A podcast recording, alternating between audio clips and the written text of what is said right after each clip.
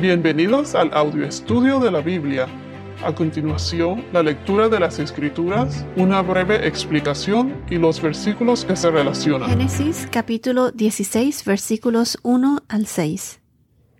Sarai, mujer de Abraham, no le había dado a luz hijo alguno, pero ella tenía una sierva egipcia que se llamaba Agar.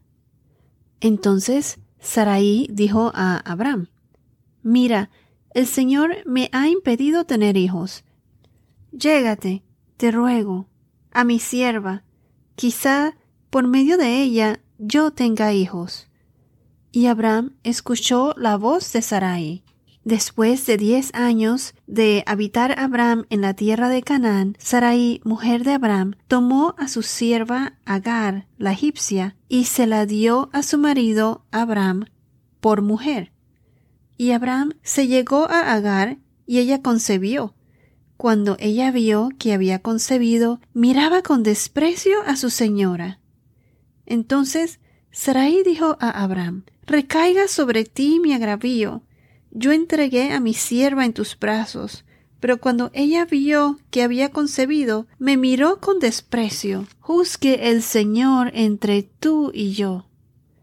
Pero Abraham dijo a Sarai, Mira, tu sierva está bajo tu poder. Haz con ella lo que mejor te parezca.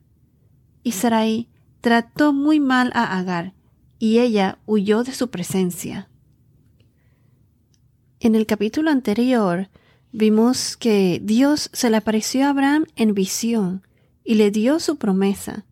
Dios le prometió una descendencia tan grande como la cantidad de estrellas en el cielo. Le dijo que mirara el cielo y que contara las estrellas, y si le es posible contarlas, así mismo sería su descendencia. Dios le prometió un hijo que nacería de sus entrañas, de su propia sangre.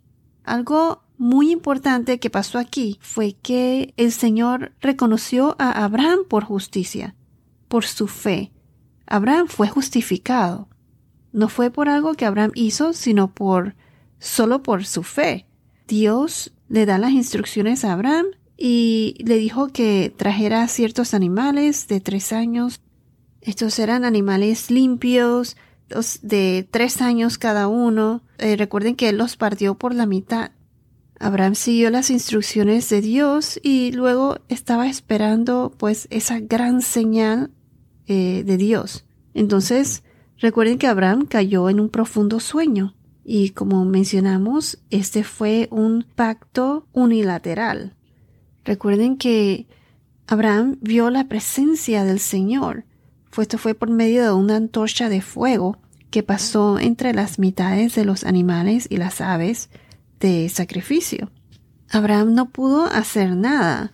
Él estaba en un sueño profundo, así como si fuera un trance. Pero él observó, él observó y vio todo lo que estaba pasando. Este fue un pacto irrompible, un pacto eterno. El rol de Abraham fue el de ser el beneficiario. Abraham no fue responsable de implementar el pacto, sino que el pacto Dios lo hizo para él, o sea, lo hizo para Abraham, no con Abraham, sino para Abraham. Esto fue como un regalo de Dios a Abraham. Dios le dio a Abraham esa promesa, así como también fue la promesa de Dios de salvarnos de nuestros pecados. Dios nos prometió en Génesis mandar esa semilla de salvación. Y Él mandó a su primogénito Hijo Jesús para salvarnos de nuestros pecados. Él sacrificó a su único Hijo Jesús se sacrificó y murió por nosotros en la cruz para pagar por nuestros pecados y así nosotros poder tener una vida eterna junto al Señor, en la presencia del Señor. Así como Abraham aceptó que su vida iba a cambiar porque tenía esa promesa de Dios, así también es el regalo que Dios nos ha dado y lo único que tenemos que hacer es aceptar a Jesús aceptar a Jesús, tener fe en el Señor, porque gracias a Él somos salvados. Por fe, Abraham fue justificado y fue reconocido por justicia. Así como nosotros, por fe, somos justificados por medio de la crucifixión de la sangre de Jesús en la cruz. Entonces, tal como le dijo Dios a Abraham acerca de sus descendientes, que serían extranjeros en una tierra que no es suya, le dijo que serían esclavizados y oprimidos por cuatrocientos años. Asimismo sucedió. Ellos fueron esclavos en Egipto. Esto es lo que aparece en el libro de Éxodo. Y como dicen en Génesis y Éxodo, Dios vigila de cerca a su pueblo y juzga a la nación que se opone. Pero, ¿cuándo sucedió todo esto que vamos a estudiar aquí en el capítulo 16? Abraham vivió 175 años, según Génesis capítulo 25, versículo 7. Vayamos a Génesis 25, 7. Se los voy a leer. Estos fueron los años de la vida de Abraham, 175 años. Abraham murió en buena vejez. Así fue como Dios se lo había prometido. Entonces dice, Abraham murió en buena vejez, anciano y lleno de días, y fue reunido a su pueblo. Estos eventos del capítulo 16 de Génesis ocurrieron entre los 75 y 100 años de Abraham, aproximadamente entre los años 1921 a 1896 a.C. Recuerden que los años van de mayor a menor hasta el año cero. ¿Quiénes son los caracteres principales aquí en este capítulo? Pues está Abraham, que más adelante Dios le cambió el nombre a Abraham, y su esposa Sarai, que más adelante también Dios le va a cambiar el nombre a Sara. Y hay un personaje nuevo. Aquí está Agar. Acuérdense que Sarai era infértil y no podía tener hijos. Y Abraham o Abraham, tanto como Sarai, eran de edad avanzada. Les voy a leer el versículo, el primer versículo. Sarai, mujer de Abraham, no le había dado a luz hijo alguno, pero ella tenía una sierva egipcia que se llamaba Agar. Recuerden que en Génesis, en el capítulo 12, versículo 16, esto fue cuando Abraham le dijo al faraón que Sarai era su hermana, porque él temía que lo fuesen a matar para quedarse con su esposa. Recuerden que, como mencionamos en los podcasts anteriores, en esa época, si un faraón se empecinaba con alguna mujer que tenía algún esposo, solo tenían que matar al esposo y después así obtener a la mujer. Pues era costumbre de aquella época. Y se piensa que fue ahí cuando Abraham fue a Egipto y el faraón le dio muchas riquezas, sirvientes, ganado a Abraham. Abraham estaba en Canaán, que fue a donde Dios lo había llevado, pero recuerden que él tomó su propia decisión de ir a Egipto, porque había hambre en aquella tierra. Entonces eso fue cuando él confió más en lo que la tierra le iba a ofrecer en Egipto que en la providencia del Señor. Pero con todo y eso, el Señor lo protegió. Pero todo tiene su consecuencia. Y, en mi opinión, una de estas consecuencias fue Agar. Recuerden que Dios le prometió una gran descendencia a Abraham, y todavía al pasar los años, él no tenía hijos y tuvo que esperar creyendo solo en la promesa que algún día tendría hijos. Con todo eso, ambos eran de avanzada edad y Sara y Sarai era infértil. Si vamos a Génesis capítulo 21 versículo 5, Génesis 21 5 nos dice, Abraham tenía cien años cuando le nació su hijo Isaac. Isaac, recuerden que fue su hijo prometido, el de la bendición, el de la promesa de Dios. Entonces, Isaac creció con fe en el Señor. Si vamos a Génesis capítulo 25, versículo 21, Génesis 25, 21, vemos que Isaac oró al Señor en favor de su mujer, porque su mujer tenía el mismo problema que Saraí. Ella era estéril también y el Señor la escuchó y su mujer pues concibió, concebió. Este fue el nombre de ella, Rebeca. Isaac se casó con Rebeca. Eso lo veremos más adelante. Ahora, ¿qué nos dice el versículo 2 y 3?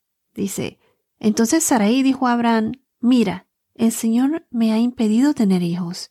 Llégate, te ruego, a mi sierva. Quizás por medio de ella yo tenga hijos. Y Abraham escuchó la voz de Sarai. Después de diez años de habitar Abraham en la tierra de Canaán, Sarai, mujer de Abraham, tomó a su sierva Agar la egipcia y se la dio a su marido Abraham por mujer, se la dio por esposa. Aquí podemos ver que ya habían pasado diez años y todavía no tenían hijos. Pero ¿qué fue lo que hizo Sarai? Le dio a su sierva Agar a Abraham por mujer, o sea, por esposa. Aquí hay dos puntos que fueron de gran consecuencia, que cambió el rumbo de la historia en la vida de Abraham. Primero, Sarai le ofreció su sierva a Abraham para que por medio de ella pudiesen tener hijos, y se la ofreció por esposa. Y segundo, Abraham, ¿qué hizo? Él escuchó a Sarai y él la aceptó, aceptó su propuesta, obedeció a su mujer, siguió el plan de Sarai de aceptar a Agar por esposa. Primero que todo, uno no puede apresurar el plan de Dios. El tiempo estaba pasando y tanto Sarai como Abraham estaban poniéndose más y más viejos, o sea, estaban envejeciendo y aún no tenían hijos. La promesa de Dios no se había cumplido aún. Y en vez de confiar en la promesa del Señor, Sarai, ¿qué hizo? Ella decidió apresurar las cosas y decidió darle una esposa a Abraham para resolver ese problema a su manera. Entonces veremos cómo esto le va a traer consecuencias. Esta decisión no era aceptable a los ojos de Dios. Pero ¿qué pasa? Es como, es como hoy en día que las cosas que no son aceptables a los ojos de Dios es como la nueva norma. Son aceptables a los estándares o a los ojos del hombre. Recuerden que el matrimonio, según la Biblia, es entre un hombre y una mujer, no entre varias mujeres. Esto no es aceptable a los ojos de Dios. Si vamos a Génesis capítulo 2, versículo 24, y en Génesis capítulo 1, del 26 al 31, recuerden que después de que Dios creó a Adán y Eva, Dios inmediatamente los unió como esposo y esposa. Aquí se introdujo la institución del matrimonio entre Adán y Eva, el hombre y la mujer, una mujer. A simple vista, la decisión de Sarai de darle a su sierva por esposa a Abraham era la costumbre y solución más práctica para que a los ojos de Sarai pues se cumpliera rápidamente la promesa de Dios. Pero ese era el plan de Sarai. Esta fue una decisión humana, no divina. Este hijo de Agar que iba a concebir no fue el hijo de la promesa de Dios. Un hijo de la promesa es cuando es algo que, que sea imposible de pasar. Es algo que solo Dios puede hacer que se cumpla. Por ejemplo, Abraham y Sarai eran de edad avanzada y Sarai era estéril. Sería imposible tener hijos en esas condiciones. Pero Dios siempre cumple su promesa. Esa era la promesa divina de Dios. O sea, es algo que un ser humano no lo pudiese haber cumplido por sí mismo. Esto, al no ser una costumbre aceptable al estándar de Dios, traería consecuencias. Esta decisión de darle a Agar por esposa no era parte del plan de Dios. Pero a la vista de todo el mundo, este plan de Sarai dio resultado. O sea, Agar concibió un hijo. Agar tuvo a Ismael, pero el hijo prometido fue Isaac. Vamos a ver más adelante que Isaac nació cuando Abraham tenía tuvo 100 años de edad. Y como dije, Agar tuvo a Ismael. Este plan a los ojos del hombre fue un plan perfecto porque en realidad sí dio resultado. Le dio un hijo a Abraham. Pero vamos a ver las consecuencias que esto le iba a traer a Abraham y que cambiará la vida hasta de sus descendientes, hasta el día de hoy. También quiero agregar que en aquella época una mujer que no podía tener hijos era algo vergonzoso, rechazado por la sociedad. La miraban mal. Y en ese tiempo era normal hacer arreglos de madre sustituta. En inglés es lo que se le dice surrogate mother. Entonces, el niño, pues, sería considerado el hijo de Abraham y de Sarai, no de Abraham y de Agar, la sirvienta. Sarai podría justificar esto como una forma de cumplir la promesa de Dios. O sea que el hijo que le iba a dar a Agar iba a ser el hijo de la promesa. Pues por lo menos esa era la solución de Sarai para que se cumpliera la promesa de Dios. Entonces aquí en el verso 2 donde dice, y Abraham escuchó la voz de Sarai. ¿Qué fue lo que hizo Abraham? Él aceptó lo que le dijo su mujer. ¿Qué me recuerda esto?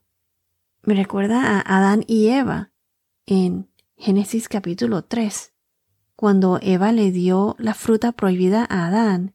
¿Y qué hizo Adán? Él la aceptó. Se os voy a leer. Génesis capítulo 3 versículo 6 dice, cuando la mujer vio que el árbol era bueno para comer y que era agradable a los ojos, y que el árbol era deseable para alcanzar sabiduría, tomó de su fruto y comió. También dio a su marido que estaba con ella, y él comió. Primero que todo, Abraham como cabeza del matrimonio debe obedecer a Dios, a Dios primero en Efesios capítulo 5 versículo 22 al 24 dice, las mujeres están sometidas a sus propios maridos como al, como al Señor, porque el marido es cabeza de la mujer, así como Cristo es cabeza de la iglesia, siendo él mismo el Salvador del cuerpo, hablando de Jesús. Pero así como la iglesia está sujeta a Cristo, también las mujeres deben estarlo a sus maridos en todo. Bueno, a lo que quiero llegar es que Abraham, como cabeza del matrimonio, en vez de seguir o obedecer a su mujer, debió de consultarlo con Dios, debió de haber consultado esta decisión. Ya Dios le había prometido un hijo de sus entrañas, y se lo prometió a Abraham, a Abraham directamente cuando se le apareció en visión. Entonces, ¿no piensan ustedes que Abraham debió por lo menos rezar o consultar con Dios antes de hacer un paso tan grande, tan importante como ese? Él debió de confiar en el Señor y no tomar ese tipo de decisiones. Seguir el plan de Dios, no hacer sus propios planes. Abraham pudo simplemente corregir a Sarai y decirle, espera, Dios prometió, y así será como que Abraham lo debió de haber pensado un poco más antes de aceptarlo, porque esa fue una decisión que fue solo de Sarai, no fue una decisión revelada por Dios, o sea, fue de Sarai. Debió haberle dicho, espera, sé paciente, confía en el Señor. Estas son decisiones en base a los deseos de la carne, no son decisiones basadas en los deseos de Dios en agradar al Señor. Vamos a ver cómo Agar dio a luz a Ismael y podemos ver cómo esta decisión después de muchas generaciones e inclusive hasta el día de hoy todavía está causando aflicciones. Por ejemplo, hasta el día de hoy, eh, según los musulmanes, Ismael es el hijo prometido y no lo es Isaac y el conflicto sobre a quién le pertenecen las tierras todavía continúa. Ismael no puede ser el hijo prometido, porque aunque él nació primero, el hijo de una promesa, como lo mencioné antes, debe ser de una promesa divina, en la que solo puede ser cumplida por la mano de Dios. No es posible lograrlo con un ser humano. A lo que me refiero es que es algo que es imposible de que se cumpla y se cumple por la mano de Dios. El hecho de que Sarai le dio la sirvienta a Agar a Abraham y Agar concibió, eso no es nada divino, eso es algo hecho por el ser humano. En cambio, en la situación de Abraham y Sarai, que primero que nada Sarai era infértil y los dos eran de avanzada edad, pues eso sí es un milagro de Dios. Y es más, Abraham tuvo a Isaac a los 100 años. Otro ejemplo es, es Jesús. Jesús nació de una virgen, de la Virgen María. Entonces, ¿qué nos llevamos de estos versículos? Una decisión equivocada puede cambiar toda una vida. Cuando tengas que hacer una decisión importante, recuerda que Dios es primero, como se dice en inglés. Pray about it. Rézala a Dios para que te ayude a tomar la decisión que le agrade al Señor. Confía en el Señor. Bueno, esto es todo por ahora. Que tengas un día muy bendecido y hasta la próxima.